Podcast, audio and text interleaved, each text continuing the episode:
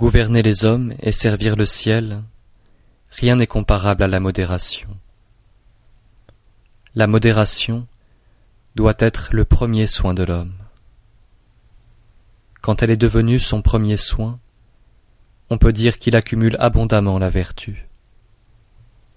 Quand il accumule abondamment la vertu, il n'y a rien dont il ne triomphe. Quand il n'y a rien dont il ne triomphe, personne ne connaît ses limites. Quand personne ne connaît ses limites, il peut posséder le royaume.